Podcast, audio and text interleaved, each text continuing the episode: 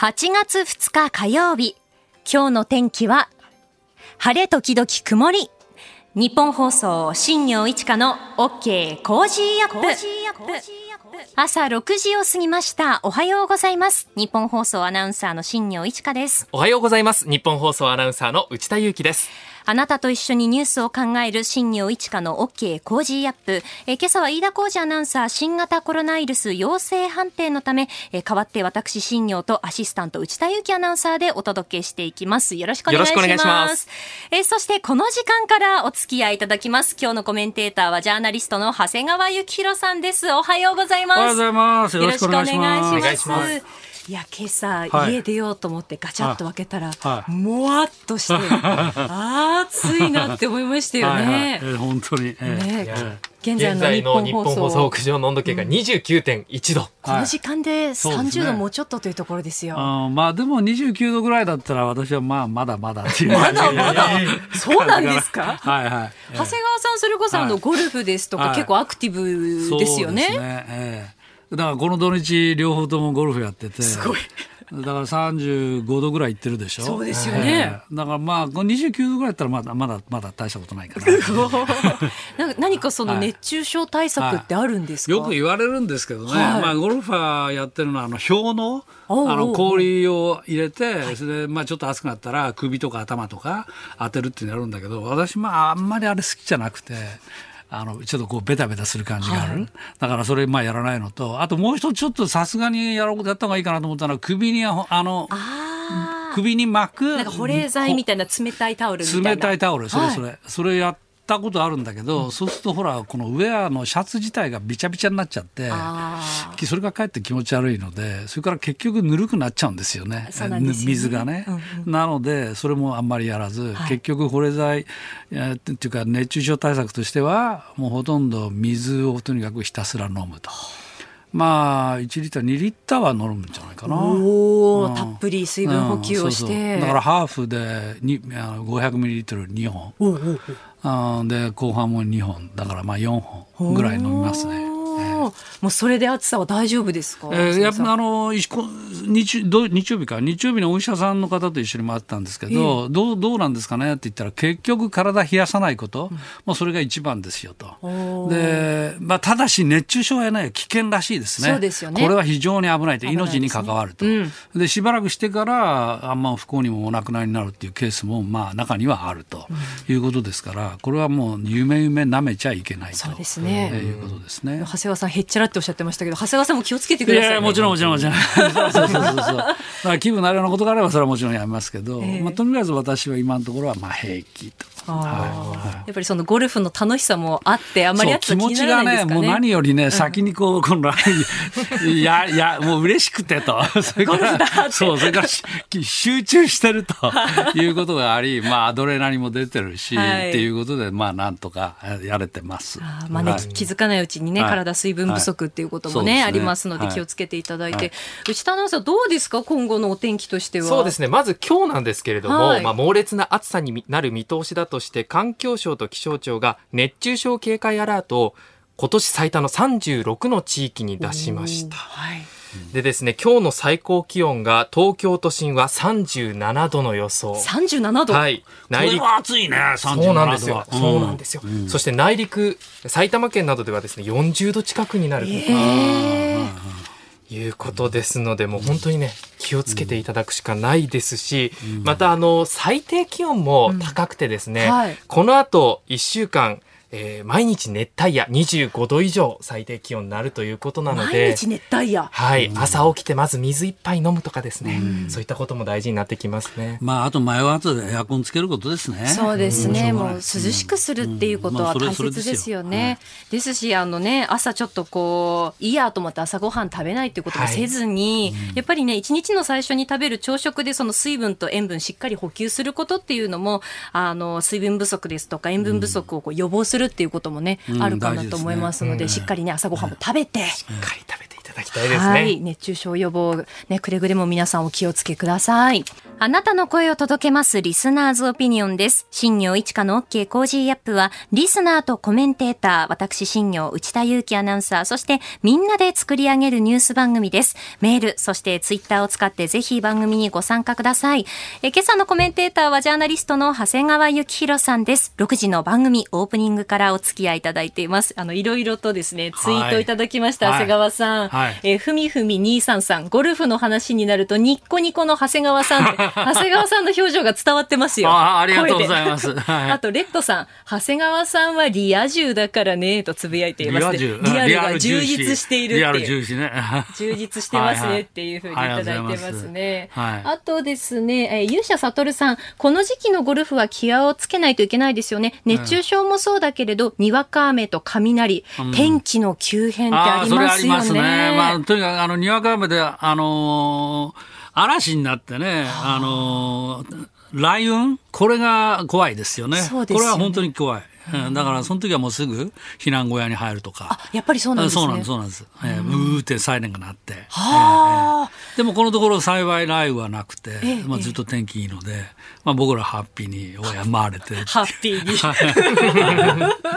えそんな長谷川さんとお届けしていきます。よろしくお願いします。はいお願いしますえー6時台ですね、えーそして7時台取り上げるニュースについてご紹介していきます。えーまず7時またぎですけれども、安倍元総理大臣の追悼演説先送りへというニュース。えー7時10分過ぎのおはようニュースネットワークは、えーアメリカ下院議長、今日にも台湾訪問かというニュース、えーそして最新のウクライナ情勢などについて、筑波大学教授で国際政治学者の東野敦子さんにお電話でお話伺っていきます。7時25分頃のニュースキーワード、広島アクションプラン。7時40分過ぎの Scoop Up、旧統一教会と政治の関係について、えーこの問題を取材しているニッポン放送、小永井一歩アナウンサーにレポートをしてもらいます。メール、ツイッター、ファックスはこちらです。メールは、 cozy アットマーク 1242.com。アルファベットすべて小文字で COZY で cozy です。 cozy アットマーク 1242.com。今週は、コーウェイジャパンから空気清浄機、コーウェイエアメガ150のグリーンを毎日5名の方にプレゼントします。番組のホームページにプレゼントの応募フォームがあります。こちらに住所やお名前、電話番号を登録してご応募ください。えー今朝は飯田浩二アナウンサーがお休みでして、代わって私、新業が、新業一華の OK 工事アップをお届けしています。えースタジオには今朝のコメンテーター、ジャーナリストの長谷川幸宏さんです。引き続きよろしくお願いします。はい、お願いします。えーまずは今朝の、えー長官各紙、ちょっと一面を見ていきますけれども、えー各紙ですね、一面は最低賃金31円上げ、物価高受けて過去最大という一面と、えーあとですね、NPT の会議についてですね、核拡散防止条約再検討会議、えー岸田総理大臣が演説を行ったということが一面、えー各紙書かれております。この、えー核拡散防止条約の検討、えー再検討会議につきましては、あの、キーワードの枠で後ほど、えー長谷川さんに解説していただくんですが、まずはこの時間は、えー最低賃金についてということですね。はいえー厚生労働省の諮問機関中央最低賃金賃金審議会の小委員会は昨日2022年度の最低賃金の目安を全国平均で時給961円にすると決めました。前の年と比べて上げ幅は31円と過去最大で伸び率は3.3%になりました。今後各都道府県の審議会が目安額をもとに実際の最低賃金を決定します。改定額は10月頃に適用されます。はい長谷川さんこれについていかがでしょうか、まあ、また第一印象は、はい。まあ、ちょっとやや上げ上げすぎなんだけど、はい。ギリギリ許容範囲かなっていうぐらいな、そういうイメージなんですね、私。ええ。なぜかっていうと、あの、まあ、あの、実際働いてる皆さんはこの上げ幅、金額に目がいくと思いますけども、ね。これマクロ経済全体で考えると、やっぱり上げ幅の方なんですよ。で、ここ数年で見ると、大体3%ちょい、うん、ちょっとほんの3.1とか、ちょいぐらいで来てるもんですから、それを考えると3.3っていうのは、まあ、ここ数年に比べるとちょっと大きいよねと。で、経済とこの最低賃金の関係で言うと、はい、あんまり最低賃金を逆に上げすぎちゃうとですね、これやっぱり中小零細企業の経営者、企業にとっては非常に苦しくなるので、まあ、経営経営が悪化すると。で、最悪の場合は倒産になりかねないと。で、そうなると、かえって失業率を増やしちゃって、えー、経済全体がこう悪いシナリオに、ま、回っていきかねないっていうことなんですよね。えー、ですごく面白い、面白いというか、典型的な例がお隣の韓国で、韓国が左派政権、ムン・ジェイン政権できたときに、あの2018年、は16.4%、ものすごい引き上げたんですよ。はい、これは要するにまあ労働者の味方は僕ら左派政権でということでね。で、19年も続いて10.9%、10.9%、2桁続けて上げたわけです。はい、そしたらどうなったかというと、それはまあ案の定失業率と倒産はぐーんと高まってですね。で、GDP 全体も19年、20年とぐっと悪化したと。20年に至ってはマイナス成長になったということがあります。ので、えー、要するに確かに働く側から見れば、賃金、最低賃金が上がって、給料上がるの目先嬉しいんですけど、それが結果的に後々失業倒産が増えてくるっていうことはかえって良くないと。まあ、ですから、まあそういう関係にあるんですね。はい、まあそういうことを前提に考えると、さて今回の3.3がどうかといえば、これまでよりはちょっと高めの水準なので、えー、これがあの経営を圧迫してですね、倒産とか失業なんかに、ま、増えてこないかっていうことがちょっと気になるけど、うん、まあでもあ、まあ、やや高めといっても、コンマ1とか2とかぐらいのレベルですから、まあ、ギリギリ許容水準かなって、ちょっと高いかなっていうぐらいな感じで、私はそういう印象で見てますね。でまあ、この番組でも出てらっしゃるあの高橋洋一さん、はい、彼の理論によればですよ、えー、彼が、彼まあ、自分で言ってるから本当だと思いますけど、はい、安倍前総理にの、安倍政権の時に、安倍さんにアドバイスしてたのは、5.5%、5.5マイナス前年の経済成長率。っていう数式でやるんだと。で、5.5ってどういうことなんだと。これはもう要するに、これまでの過去の統計から大体弾き出されてくる数字なんようなんですけど、まあそこは私もよくわかりませんが、もうこの高橋説によれば、前年の去年の失業率、日本は2.8%。はい、ですから、5.5から2.8引くと、実は2.7っていう数字が出てくるんですね。で、安倍政権、菅政権の時も、実はその数式よりもちょっと高かった。菅さんの時は3.1ぐらい上げましたから、はいちょっと高かったんで、まあ、2.7から比べれば3.3っていうのは0.6高いわけですけど、まあ、これはだから若干高いかなっていうぐらいの印象。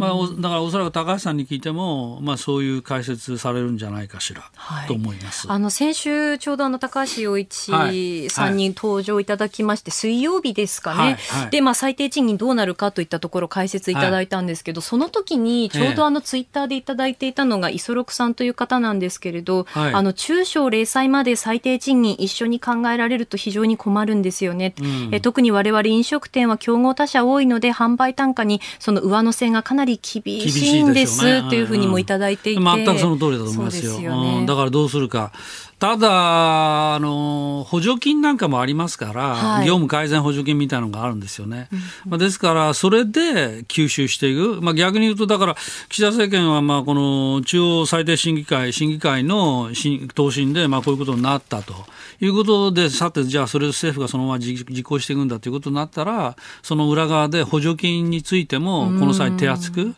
考えるっていうことが、まあ中小零細、とにかくまあ飲食店の皆さんなんかにとってはね、ねまあそれが手助けになるかなっていうふうに思います。はいえー、ここではですね、気になるで、えー、解説、まだね、できていないところを長谷川さんにぜひ新聞記事、えー、ご解説していただきたいなと思うんですけれども、はい、朝日新聞一面ですね、えー、アメリカの下院議長、今日包帯、えー、中国反発、えー、緊張というふうに書かれているんですけれども、あのー、アメリカ連邦議会のペロシ下院議長が、あの、まあ、包帯する、台湾を訪問するということの報道が、まあ、出てきていまして、はい、これに関してはツイッターでも質問問来ているんですよね。えー、ラジオ堀さん、えー、ペロシ下院議長を包帯するとして中国の反発、どこら辺までなんでしょうねというふうに来てますこれね、まあ、最初に結論言うと、これ、私、非常に重要なニュースで、はい、もしかしたら今年で最大のニュースになるんじゃないかっていう気がしているくらいなんです。ええ、で、ご質問の中国がどのくらい反発するかですけど、これはね、相当やらざるを得ないと、人民解放軍は。はい、なぜならば、8月1日は中国の建軍記念日なんですよ。そうなんですね。で、そういうことですから、軍としては、何も対応しなかったらなんて弱腰なんだと、批判されるに決まってますよね、で。そんなことは全部事前に分かってますから、アメリカの中でも軍のこの跳ね上がりっていうものを抑えるには、これはトップがそこまでやるなと、明確に指示するしかないというぐらい、まあ、出ていたぐらいなんですね。で、まあ、それが中国側の事情ですけど、はい、一方、アメリカ側も、これは軍が出ざるを得ないというか、軍が出るってことは最初からはっきりしてるんです。ええ、なぜかというと、アメリカの会議長っていうのは、あの、大統領の継承順位が、2番目なんですよ、副大統領に続いて、だから大統領から勘定すると、アメリカの要するにナンバー3なんですね、はい、ペロシさんは、ええ、で。そういう人が台湾のような緊張したところに行くときには、これは軍用機を使う。で軍用機を使うということは、それを護衛する戦闘機が、まあ、1機や2機じゃなく、まあ、今回、編隊が出るんじゃないかということも言われてるんですね。ええ、でしかも、このタイミングがさっき言った中国人民解放軍がそういう姿勢だし、事前に我々断固としてしっかり対応するぞということはもう散々言ってますから、うん、いろんなレベルで。え、ということは、これはかなり衝突する可能性が高いということを織り込んでるわけです。でそれでもうアメリカのメディアはもう散々いろんなの軍も取材してるんですけど、はい、まあ、おそらく空母も出すだろうと。で、ミリ統合参謀議長も質問されて、まあ、それはもう万全の体制で臨むと。でもこれ以上は言わない方がいいな、みたいなことも言ってるんですよ。ということは、まあ、おそらく空母は出ます。なぜ空母かっていうと、こう、意図的に攻撃して撃墜するっていうことがないにしても、偶発的にあまりに接近しすぎて、飛行機同士が接近しすぎて、衝突して墜落してしまうってことがあり得るんですよね。これはかつてありました、実際に。中国軍がアメリカの軍に接近しすぎて、結局アメリカの軍の飛行機が不時着するっていう事態が実際にありましたから、あそういう事態は大いにあり得る。そうすると、もし万が一ペロシの搭乗機があの海に墜落した場合は、それを救出する作戦が必要なんですね、はい、で。そのためにヘリコプターが出るぞと。これはもう全部アメリカのメディアでも報じられてます。実は。はあ、それぐらいなんですよ、今。ええ、なので、これは私はもしかしたら今年最大って言った意味は、まあ、ウクライナでは今、ロシアとウクライナ軍がまあ対峙して、それをアメリカその他が応援してるっていう、まあそういう構図でしょ？ええ、今回のこの事態は、アメリカと中国が直接の当事者なんですよ。うん、だから台湾軍がって話じゃないんですね、これは。えー、なので、私はもしもそういう衝突があったら、これ、アメリカと中国が直接対決するっていう話になりかねないので、まあ、そういう意味で、これは非常にこの危ないニュースだなっていうふうに思っております。お聞きの配信プログラムはニッポン放送飯田浩司の OK Cozy Up の再編集版です。ポッドキャスト YouTube でお聞きのあなた通勤や移動中に最新ニュースを押さえておきたい方放送内容を少しでも早く知りたい方スマホやパソコンからラジコのタイムフリー機能でお聞きいただくと放送中であれば追っかけ再生も可能ですし放送後でも好きな時間に番組のコンテンツを自分で選んでお聞きいただけます。毎朝6時の生放送では登場するコメンテーターの最近の活動はもちろんたっぷりとニュース解説をお送りしています。レギュラーコメンテーターに加えて専門家と随時つないで掘り下げてお送りしています。ニッポン放送のエリア内でお聞きの皆さんラジコラジコのタイムフリーでチェックしてください。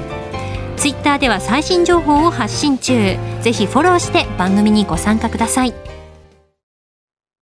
あなたと一緒に作る番組、新行市佳の OK Cozy Up。この時間はコメンテーターと7時をまたいで掘り下げます。え今朝はジャーナリストの長谷川幸宏さんです。まず、株と為替の値動きをお伝えします。1日のニューヨーク株式市場のダウ平均株価は、先週末に比べて46ドル73セント安い32,798ドル40セントで取引を終えました。ハイテク銘柄中心のナスダック総合指数は21.71ポイント下がって12,368.98でした。一方、円相場は1ドル131円60銭付近で取引されています。それでは、まずはこちらのニュースです。安倍元総理大臣の追悼演説先送りへ。明日召集される臨時国会の日程について、昨日自民党の高木国対委員長と立憲民主党の馬淵国対委員長が会談を行い、会期を3日間とすることで合意しました。また、高木氏から馬淵氏に対して、安倍元総理大臣の追悼演説は先送りにすると伝えたということです。追悼演説につきましては、これまでは、5日に行わせていただきたいという話をしておりましたが、次の国会でやらせていただきたいという修正をさせていただきました。安倍元総理大臣の国葬についての議論は野党側の主張を反映し、国会終了後に閉会中審査を実施することで一致しました。えー、国会での議論が注目される旧統一教会と政治の問題については、この後7時40分過ぎの Scoop Up のコーナーで、この問題を取材していますニッポン放送、小永井一歩アナウンサーにレポートしてもらいます。えー、そして、えー、長谷川幸洋さんがこの Cozy Up にあの出演していただいたのが7月5日火曜日だったんですけれども、はいうん、えー、安倍元総理大臣が暗殺されてから初めてのあのこの番組ご出演となります。はいえーいやもう、今しばらく日にちは経ちましたけど、はい、まあ、本当に私もショックで、えーまあ、当日、少しはツイートしましたけど、はい、もうほとんど何もこう語らずっていうかですね、うん、あの語らず語るような元気もなく、うん、まあ、がっくりしてたっていうのが、まあ、本当のところですよね。で、あの、まあ、安倍総理がどういう方だったかとか、魅力だったとかっていうのは、もういろんなこれまで、えー、もう散々言われているとは思いますけど、まあ、私が思うにはやっぱり、あの、各国の首脳とね、あの、これだけ直接、まあ、渡り合って、しかもそういうことを、あの、まあ、自民党内やいろんな関係者、まあ、要するに、各国、例えば、習近平ってどういう人間か、プーチンってどういう人間かということをトランプ大統領に解説するとか、まあ、そういうことを語れる人っていうのは、はい、まあ、安倍総理、世界でも本当にわずかだったわけですよ。例えば、習近平さんについて言えばね、最初会った時に挨拶に行ったら、もう覚えたようなセリフをベラベラベラって喋ってね、まあ、頭が硬いやつだなという印象だったよとかね、えー、それからその後、大阪サミットだったかな、で会った時には、だいぶ自分の言葉で喋るようになったねと。ということは逆に言うと、自分のこれ権力を固めたっていうことだなと、というふうに読み込んだとかね、まあそういう話をおそらくまあトランプ大統領ともまあ相当してたんだと思いますよ。で、そんなことを語れるのは、直接会った人でなければ語れないわけですよね。はい、どんなに優秀な側近がいても、それは直接プーチンや習近平とやり合ってるわけじゃないから、それは語れない。で、そのことを語ってくれるから、トランプさんも、これはすごいということで、それで打ち解けていったんだろうなっていうのが、まあ、私の見立て、まあ、なんですね、はい、だからまあ安倍さんに引きつけて言えば私安倍さんっていうのはそういう人を見る目の直感がものすごく鋭い。はいで、加えて、その、それをユーモアに包んで解説することが非常に上手。まあ、だから、あの、まあ、魅力があって、みんなの気持ちを捉えてしまうと。そのあたりはね、なかなかそのテレビの演説とか、やり、国会でのやり取りなんか見てては出てこないんだけど、まあ、あの、安倍さんがいる席に行くと、まあ、どういう席でも、いつの間にか安倍さん中心になっちゃうんですよ。話の回り方が。はい、なぜかというと、やっぱりユーモアがある。それからもう、自分にしか、彼にしかわからない独特な解説があるっていう。まあそういうことですよね。だからそれは、あの、そういう直感っていうのを持ってる人っていうのは本当に、まあ、敬意だったと思いますよ。長谷川さんのお話伺ってると、ええ。こう各国首脳とコミュニケーションを取りながら、そこから深く分析していく。そうそれを役人からブリーフされたことをそのまま喋ってるんじゃなくて、はい。自分の直感で見たその生の体験を通じたその分析っていうのが、まあ、普通にできちゃう人。だからそれは、まあ、これは人間に対する直感力がすごくあのセンシティブで鋭いっていうことなんだろうと思いますね。長谷川さんのは安倍元総理大臣との関わりというかはい。交流もありましたけれども、はい。まあ、改めてその功績であったりとか、はい。何かこう印象的なことありそれました？らはもう何と言ってもね、あの2015年のあの平和安全法制、はい。えーこれの成立っていうのがまあ一番大きかったと思いますね。まあ、これで要するに集団的自衛権のこの限定的ではあるけれども、あー容認えーを初めてしたと、はい。まあ、それによって日本と密接に関わりある国つまりこれはアメリカのことですけど、ええ。アメリカが攻撃されれば日本はそれを支援できるという、まあ、そういうその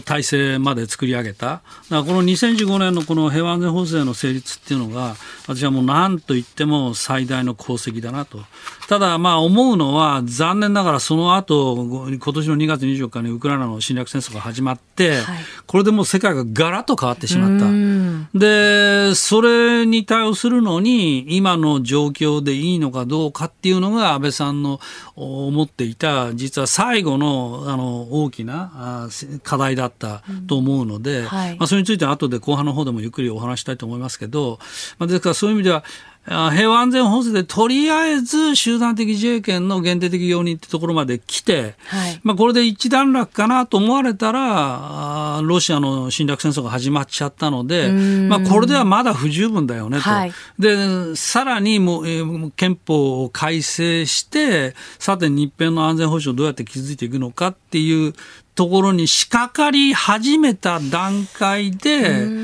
ーまあ、今回のようなこういう事件になってしまったっていう。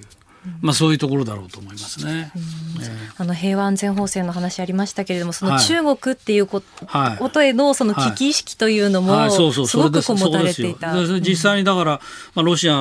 ああやって侵略してみせて、はい。これは核保有国がああいうことするんだっていうことは、もうこれ衝撃的な話ですよね。全く世界の誰もそんなことはあの前提としていなかった。あことが実際に起きてしまって、まあ、その中でじゃあ日本の平和と安全繁栄をどうやって保つのかといったら今の体制でいいのかどうか、まあ、限定的容認まではしたけども、それで十分だったのかっていう問いが最後の問いだったと思います。まあそれは安倍さんが最後に書かれたあの月刊判断に寄せたあの絶筆って言われる原稿があるんですけど、まあ、それなんか改めて読みに返してみても私はそこをすごく強く思いますね。先ほど解説していただいた中で、あのはい憲法改正という話も出てきました。はいあの参院選後の7月16日、そして17日に電話による全国世論調査を朝日新聞が、はいあの行いましたけれども、ここに、えー岸田政権の下で9条を改正し、自衛隊を明記する案に賛成が51%、えーそして反対が33%という結果が出ていますね。そう、これはね、結構驚いたんですよ、私。はい。あの、あんまり朝日新聞いつも詳しく読んでないんだけど、おそしたらこの、岸田政権の下で9条改正、それから自衛隊を明記する。これについてどうだと聞いていて、はい。そしたらなんと賛成が51で反対が33、反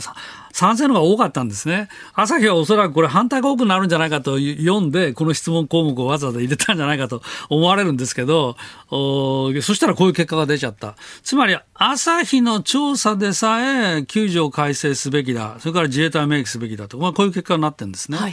で、これを岸田さんがどういうふうに受け止めるかっていう話ですけど、さっきのあの、安倍さんの話でう受けて言えばですよ、ええ安倍さんはやっぱりこれはもちろん9条改正しろと。で、そのさ、一番肝心なその、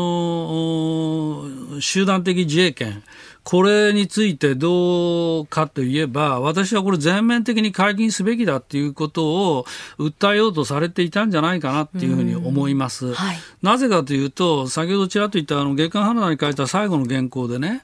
集団安全保障の枠組みに入ることは自国の安全を高めると、はっきり言ってらっしゃるんですよ。はいこれ集団安全保障の枠組みって何かというと、これ NATO です。で、NATO で今、アジア版の NATO を作ろうっていう話が、まあ一部に出ててですね、まあ私はそのことを指してんじゃないかと。安倍さんは NATO とは言ってません。アジア版 NATO とは言ってないけど、集団安全保障ってのはまさにそのことですから。で、集団安全保障、それに入るとなるとね、要するに、それに加盟した国がどっか一国でも襲われたら、あー他の国は全力で、全員でそれを反撃しますよっていうのが集団安全保障ですよ。はいで、日本はそれできないんです、今。なぜかって言ったら、あの、集団的自衛権を認めてないから、完全に。に日本はあくまで密接に関係ある国、アメリカがやられたら、まあちょっと後ろから支援できますよってことはできるようになったけど、はい例えばじゃあニュージーランドが攻撃されたら、日本は反撃できるかできません。ニュージーランドとは何の関係もないし。えだからそうそういうことを集団安全保障の枠組みに入ろうと思ったら、実は憲法改正して、集団的自衛権を全面的にフル行使できるように認めないと、この話は成立しないんですよ。で、安倍さんがそこに言及されたということは、はいあー実はこれ憲法改正も集団的自衛権のフル行使を認めるような体制に考えなきゃいけないんじゃないかっていうことを、まあ、最後訴えようとされていたんだろうなっていうふうに私は思うんですね。あのそこが一番の心残りはい。で、えーまさにその岸田さんはそれをどう受け継ぐのかっていうところが問われてるんだろうなと思うんですよ。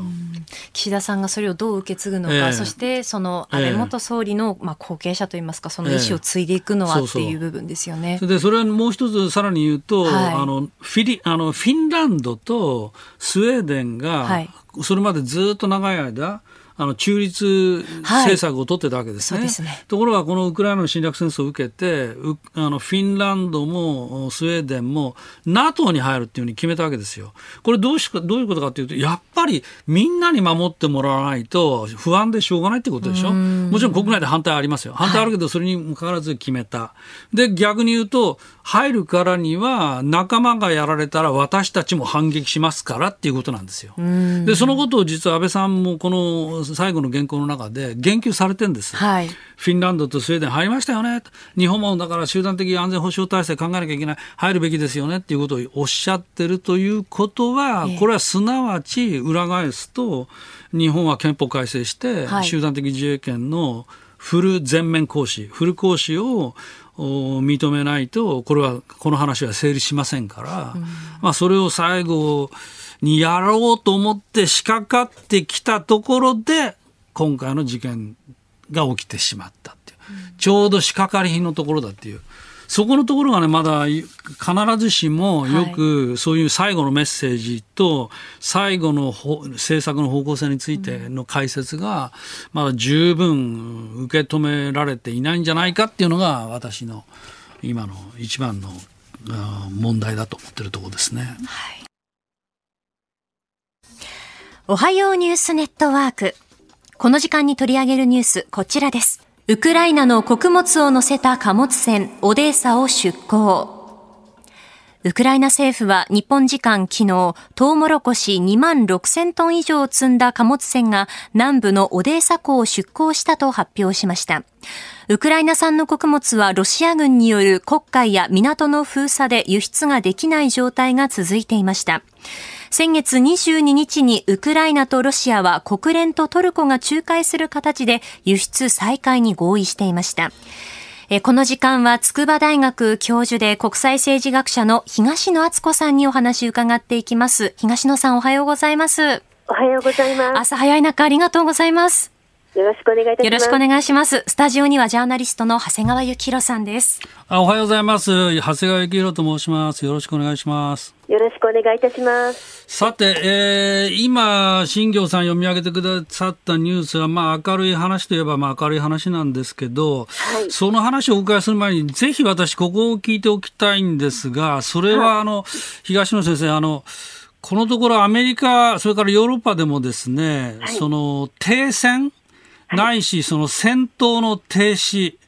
あーシーズファイアすべきだっていう議論が出てきてるんですけど、はい。これについては先生どういうふうに思っお考えですか？そうですね、まあ、こういった議論は常には出てくるんですけれども、はい。必ずしも今、ウクライナに対して、アメリカやヨーロッパの国々が停戦を強く呼びかけている状態ではありません。はい。というのは、ウクライナはもう徹底抗戦をするということを決め、そのためにあのなおさら多くの武器を提供してほしいということを呼びかけているんですね。はいということで、ウクライナの世論を見ると、とてもじゃないけれども、まあ、この辺りで領土を諦めてご停戦したらどうかというようなことをウクライナにあまり提案できる状況ではないということです。はいなので、アメリカやヨーロッパ諸国の本音としては、早くこの戦争を終わらせて、エネルギー危機や食糧危機から脱したいという気持ちはもちろん強くあるんですけれども、第三国がそれを決める立場にはない、あくまで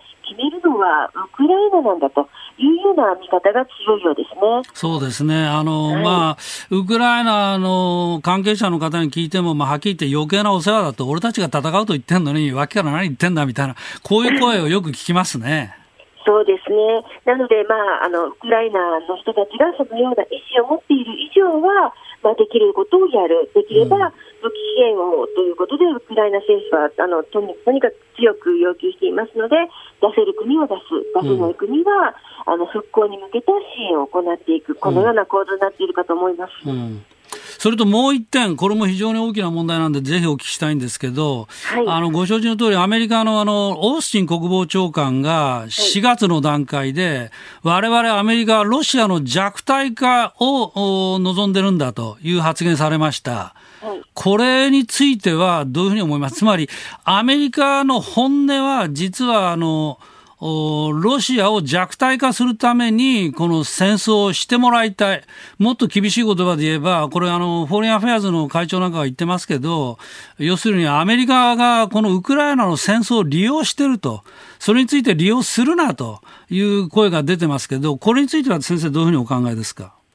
私はそういう、まあ、ちょっと陰謀論めいたことというのは、うん。あまりこうですねあの、まあ、真剣に取らない方が良いと言いますか、うん。あの少し慎重に見た方がいいと思っているんですね。というのは、アメリカにとってこの戦争を続ける意味、あるいは戦争を続けてもらった方がありがたいというのは、いろいろな状況証拠を考えるとあまり当てはまらない。うんというのも、アメリカはものすごく多額のあの武器支援をあのアメリカあの、ウクライナに対して行っているわけですけれども、うんこれももう大喜びでやっているというわけではないわけですよね。うんよく軍事産業が得をするからアメリカにとっては戦争してもらった方がいいのだという見方もありますけれども、アメリカにとって忘れてはいけないのは、第一の敵はロシアではなくて中国なわけですね。うんということは、やはり中国に対して、やはり余力を蓄えておくためには、この戦争続けば続くほどアメリカにとっても苦しいわけです。うんなので、アメリカが一生懸命ウクライナを戦わせているという見方を私は取っていません。はい。そうではなく、ウクライナ人が戦いたいというのであれば、そして、まあ、現実的に考えて、最も、まあ、的な武器供与を行うことができるのがアメリカである以上、アメリカはそれに応えるんだということですね。なので、ロシアが弱体化するから、ウクライナに代わりに戦ってもらうというような見方は私は取っていません。うん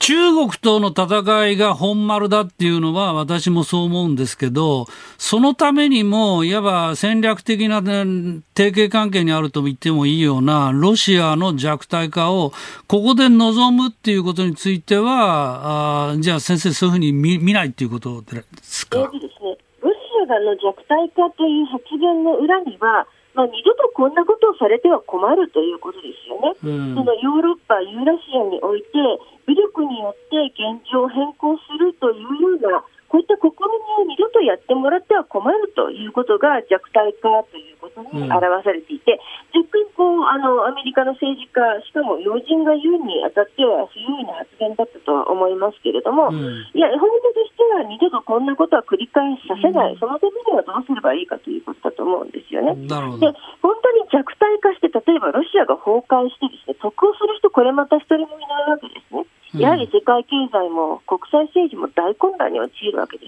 す。うんなので、まあ、とにかく戦争はやめてもらいたいし、そして、まあ、あのちょっと力を蓄えて、もう一回侵攻しようかとかですね、うん。やはりこういった可能性もある中で、そういった二度と侵攻しないでもらいたい、うん。そのためには、やはり一定程度のダメージをきちんと被ってもらいたいと、武力行使をして、した方が得をするということではなくて、あのやったことによってダメージしか残らないんだということを、そのロシアだけではなく、周りで見ているすべての国に分かってもらいたい、こういうことだと思いますね。なるほど。さて、そこで、あの、今回のこの、お穀物のこの輸出が再開できたということですけど、これについては、この先、先生、どういうふうにご覧になりますか？そうですね、なかなか順調には進まないとは思っています。んというのは、そのこ穀物合意のできた7月22日の本当にあのオデーサ港がその爆撃されるというようなことがありました。ロシアとしては、おそらく発想としてはですね、この穀物合意があるから、まあ、あのオデーサへの攻撃を控えようということではお全くなくて、穀物合意に書かれてないことであれば、まあ、攻撃をしても構わないんだという、こういう発想だと思っています。で、なかなかこう法の精神にのっとって、できるだけこう類似のあの戦闘活動もしないというような、そういった発想には残念ながらならないと思います。ただ、ロロシアが国連やトルコとの間で一定の文書にサインをしたこの事実は重いと思いますので、うんそれにこれから先ですね、履行違反があったとすると、この国連トルコだけではなく国際社会全体が厳しい目を向けてですね、きちんと履行に向けて促していくということが大事思います。うん。そうでもしなければ世界の食糧危機は解消されないわけですよね。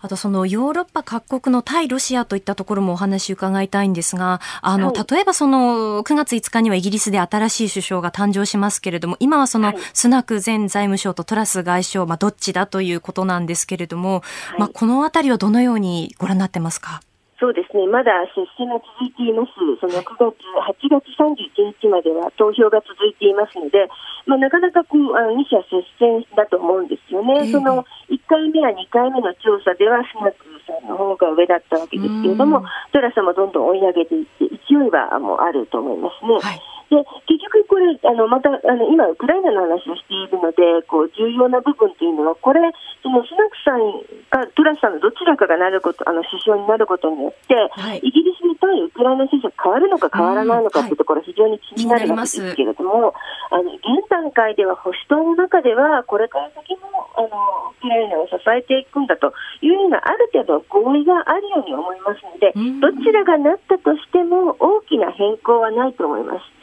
ただ、ウクライナの側から見てみると、はい。もう誰がなろうと、やっぱりジョンソンさんが良かったなと、うん。やはりそのウクライナにおけるジョンソン人気は大変なものがありましたので、はい。やはりウクライナ人としては、まあ、あの変わるんではなく、ジョンソンさんが続投が良かったのになと思っているというところが本音のところかなと思いますね。ウクライナであのジョンソン首相の起用をあの求めてあの嘆願というか、はいその署名したっていうニュースもありましたよね。はい、ありましたね。はい、あのウクライナにおいては、例えばジョージアの元大統領のサーカシジーがあのオデーサ州の知事になったということもあります。なので、まあ、可能性がゼロとは言いませんけれども、あの今度はジョンソンさんがそれをやる気があるかどうかですよね。私はあんまり可能性は高くないんじゃないかなと思っています。なるほど。えーこの時間は筑波大学教授で国際政治学者の東野敦子さんにお話を伺いました。東野さん、ありがとうございまありした。がとうございました。どうもありがとうございました。この時間は教えてニュースキーワードです。広島アクションプラン。岸田総理大臣は現地時間1日、ニューヨークの国連本部で行われた NPT 核拡散防止条約の再検討会議に出席し、日本の総理大臣として初めて一般討論演説を行いました。on the Hiroshima Action Plan, which is rooted in the following five actions, while simultaneously making efforts to reduce nuclear risks. Uh, we must ensure that Nagasaki remains the last place to suffer atomic bombing. 演説の中で岸田総理大臣は核軍縮に向けたロードマップの第一歩として広島アクションプランを発表しました。えー、この核拡散防止条約、キューバ危機など核戦争の脅威が高まっていた米ソ冷戦下の1960年代に、えー、これ以上核兵器の保有国を増やさないようにと、1970年に発行されまして、現在191の国と地域が締約をしています。で、今回開かれた再検討会議は、当初2020年に開かれる予定でしたが、新型コロナの影響で4度延期されまして、えー、7年ぶり、7年ぶりの開催となります。うん、さて、このニュースどう見るかですけども、はい、えー、この番組は、えー、新行さんが冒頭に言ってくださったように、本音のオピニオン。はい。これですから、私も本音で言わせていただきますけど、お願いします。こんなことやってる場合かっていうのが私の本音ですね。あの、つまり広島アクションプラン、はい、あの、核兵器の不使用の継続とか、まあ、いろいろ書いてあるんですけども、えー要するに2月24日にウクライナの侵略戦争始まってから、はい、もう世界はガラッと変わってしまったわけですよ。まあ、これがまず大前提。ええ、つまり、この肝心要のこの NPT 体制出してですね、なんとこの核保有国が、持ってない国を核で威嚇するなんてことが初めて起きたわけですね。はい、こんなことはあの核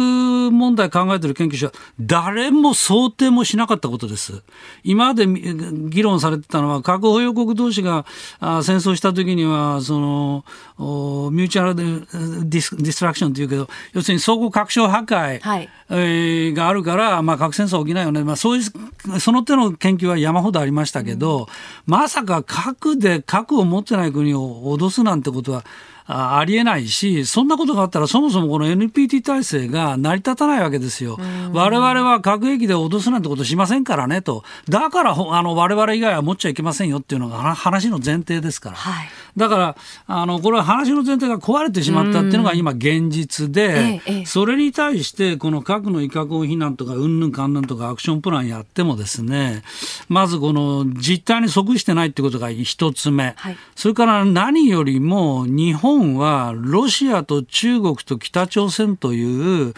核を持っているこの独裁専制主義国家に囲まれてるわけですね。はい、で、そのうちの一カ国であるロシアは、ウクライナは実際にも核で脅してるわけですよ。で、もしかしたら中国だってそういうことが起きるかもしれないし、北朝鮮はすでにもうとっくに脅している。日本列島を火の海にするって言ってるわけですから。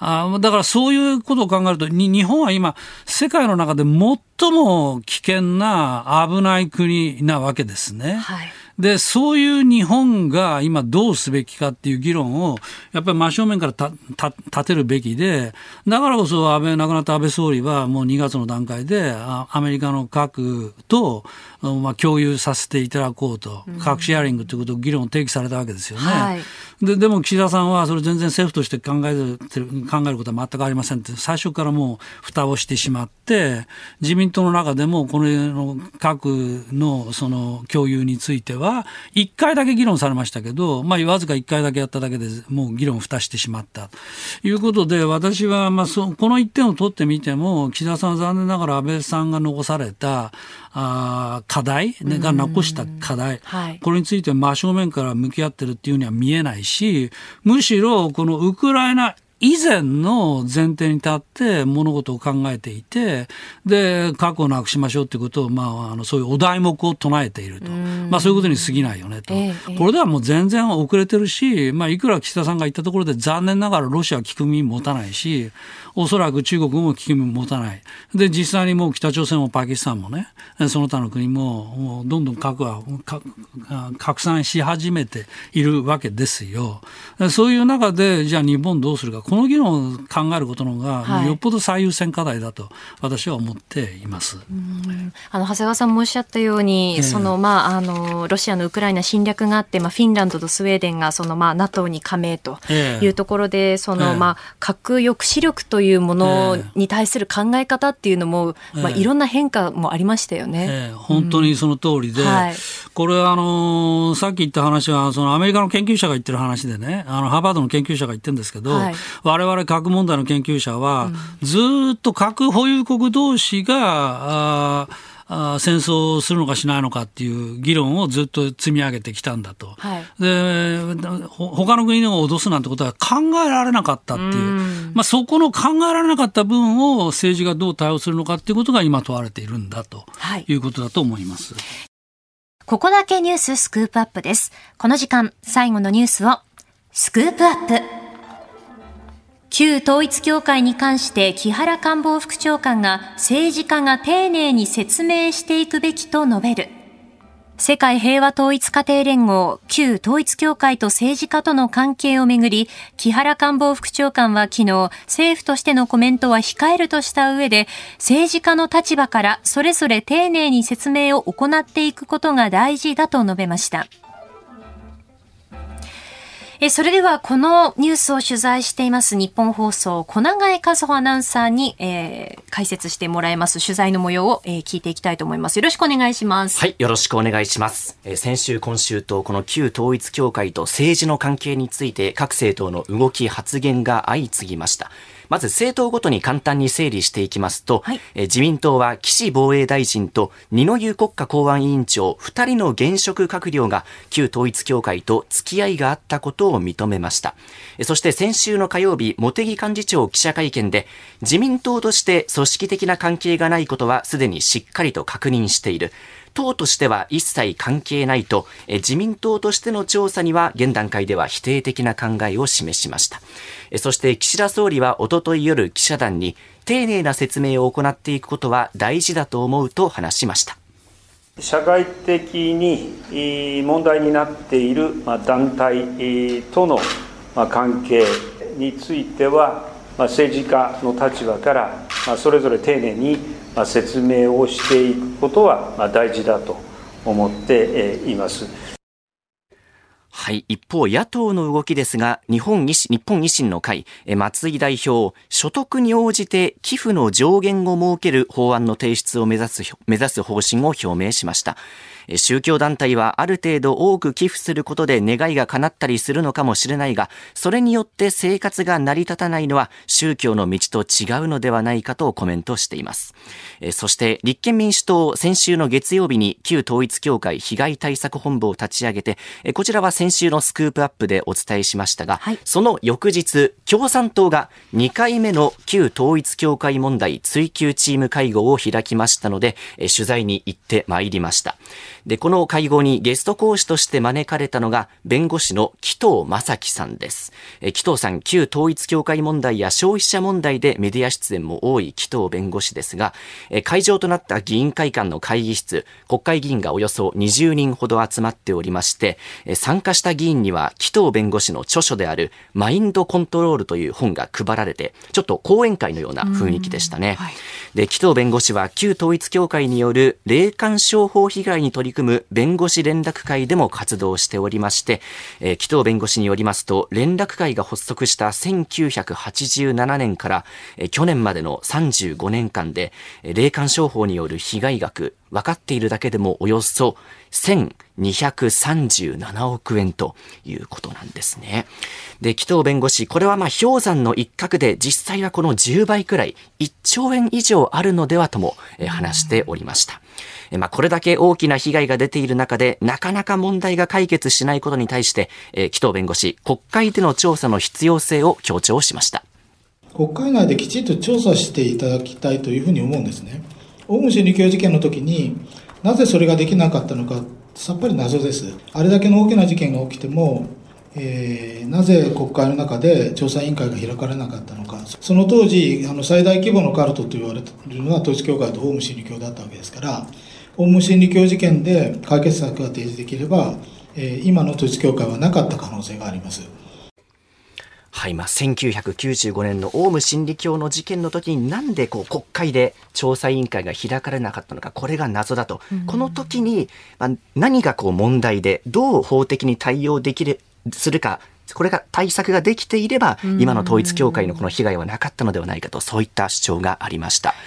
で、共産党の志位委員長は昨日の取材でですね、この旧統一教会の問題について、野党として協力して問題を追及していくべきだと思うと話しました。で、立憲民主党も野党のが協力して調査を行っていくことに前向きな姿勢を見せておりまして、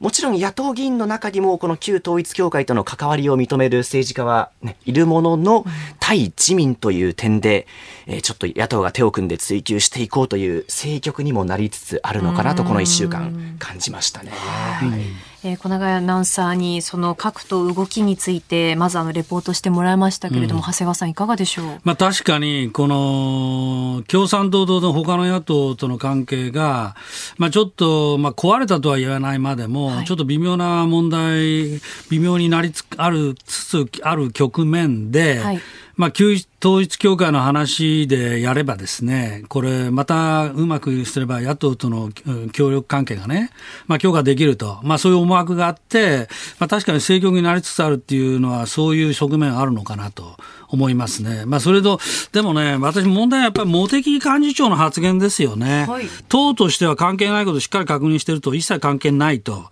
で、えー、まあ、国会議員としての立場で注意を促していきたいっていう、まあ、これに沿って岸田総理も同じようなこと言ってんだけど、ここはね、だって、あの、岸防衛大臣、二上国家公務大臣、閣僚にも関係があるってことも認めてる方いらっしゃっている以上を、これ党として一切関係ないって言い切れるかどうかね。私は自民党もうちょっとこの党として、ちょっと所属議員にですね、お宅どうなのと聞いてみるっていうことからまず始めて、ちょっとこの問題の所在をちょっとはっきりこの際認識すべきだと思いますね。ちょっとこのあまりに茂木さんの発言、あるいは総理の発言は後ろ向きだと思わざるを得ないと。です。まあ、改めてになりますけど、そのまあ政治家と、まあ、その旧統一教会との関係性っていうのはどのように、感じられますいや、私、こういう問題あんまり詳しくなくて、まあ、私の学生時代からこういう勝共連合とか統一教会ってあったよねと、うん、まあ、その程度のことで、まあ、ぼ薄ぼんやりと永田町相当入れ入り入り込んでんだろうなっていうふうには思ってたけど、はい、まあ、これくらい幅広く選挙の時に金と票、で支援してるっていうのは、まあ、よくわからなかった。なので、まあ、まあ、この機会に、まあ、ぜひ洗い出してもらいたいと。まあ、実はそれはそう思うんだけど、はい、そそのことと、安倍総理のこの銃撃暗殺事件、これの真相解明はちょっと別で、はいこれ、果たして本当に言われてるこの容疑者がですね、単独犯なのかどうか、背景どうなのか、旧統一教会だけの問題だったのか、そうでないのか、いうことについて全く報道が出てないでしょ？それからもっと言えば、消えた銃弾って問題も指摘されてますよね。銃弾が出てこないと、これどういうこととか、いうようなことで、ちょこの銃撃事件そのものについて、えー、もっと、こう、しっかり調べて、まあ、マスコミも報道してもらいたいなっていうふうに、まあ、思っていますけどね。はいあなたと一緒に作る朝のニュース番組飯田浩二の OK コージーアップ。日本放送の放送エリア外でお聞きのあなたそして海外でお聞きのあなた。今朝もポッドキャスト YouTube でご愛聴いただきましてありがとうございました。飯田浩二の OK コージーアップ。東京有楽町日本放送で月曜日から金曜日朝6時から8時まで生放送でお送りしています。番組ホームページでは登場いただくコメンテーターのラインナップや放送内容の原稿化された記事など情報盛りだくさんです。また公式ツイッターでは平日は毎日最新情報を配信中。ぜひチェックしてみてください。そしてもう一つ飯田浩二アナウンサーが「夕刊富士」で毎週火曜日に連載中。飯田浩二の「そこまで言うか」こちらもぜひご覧になってください。忙しい朝そして移動中ニュースを少し深く知りたい時ぜひ AM、FM、ラジコはもちろん日本放送のポッドキャスト YouTube でお楽しみください。